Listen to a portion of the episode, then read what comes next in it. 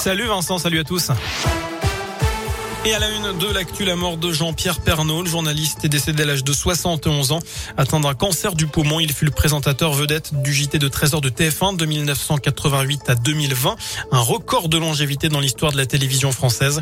Dominique Blanchard est un journaliste sportif de la région qui a travaillé pendant 23 ans à TF1, dont 10 au JT de 13 heures avec Jean-Pierre Pernaud. Euh, ce soir sur Radio Scoop, eh bien, il rend hommage à un grand professionnel. Il savait exactement, il connaissait ses téléspectateurs, il savait comment ils réagissaient.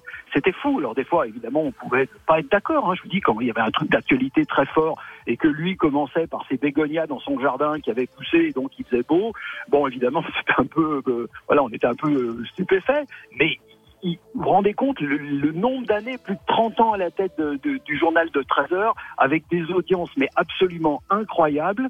C'était un très grand présentateur et puis on apprenait beaucoup à ses côtés, ça c'est clair. Voilà, les hommages se multiplient. Le Premier ministre Jean Castex salue la mémoire d'une voix familière. L'actu de ce mercredi, c'est aussi cette nouvelle allocution d'Emmanuel Macron. Le chef de l'État s'exprimera dans une heure au sujet de la guerre en Ukraine alors qu'il tenait ce matin un nouveau conseil de défense à l'Elysée.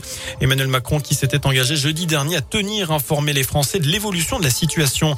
La situation qui se dégrade hein, par endroit. L'ONU recense près de 836 000 réfugiés venus d'Ukraine. Au septième jour de conflit, eh bien, l'armée russe affirme avoir pris le contrôle de la ville de Kherson dans le sud du pays. Des affrontements ont également eu lieu à Kharkiv, la deuxième ville du pays où des troupes russes ont été parachutées. Quatre personnes y sont décédées tout à l'heure.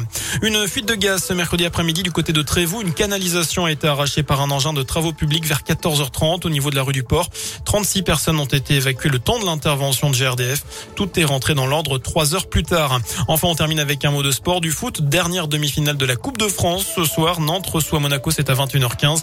Hier soir, Nice s'est qualifié en battant Versailles.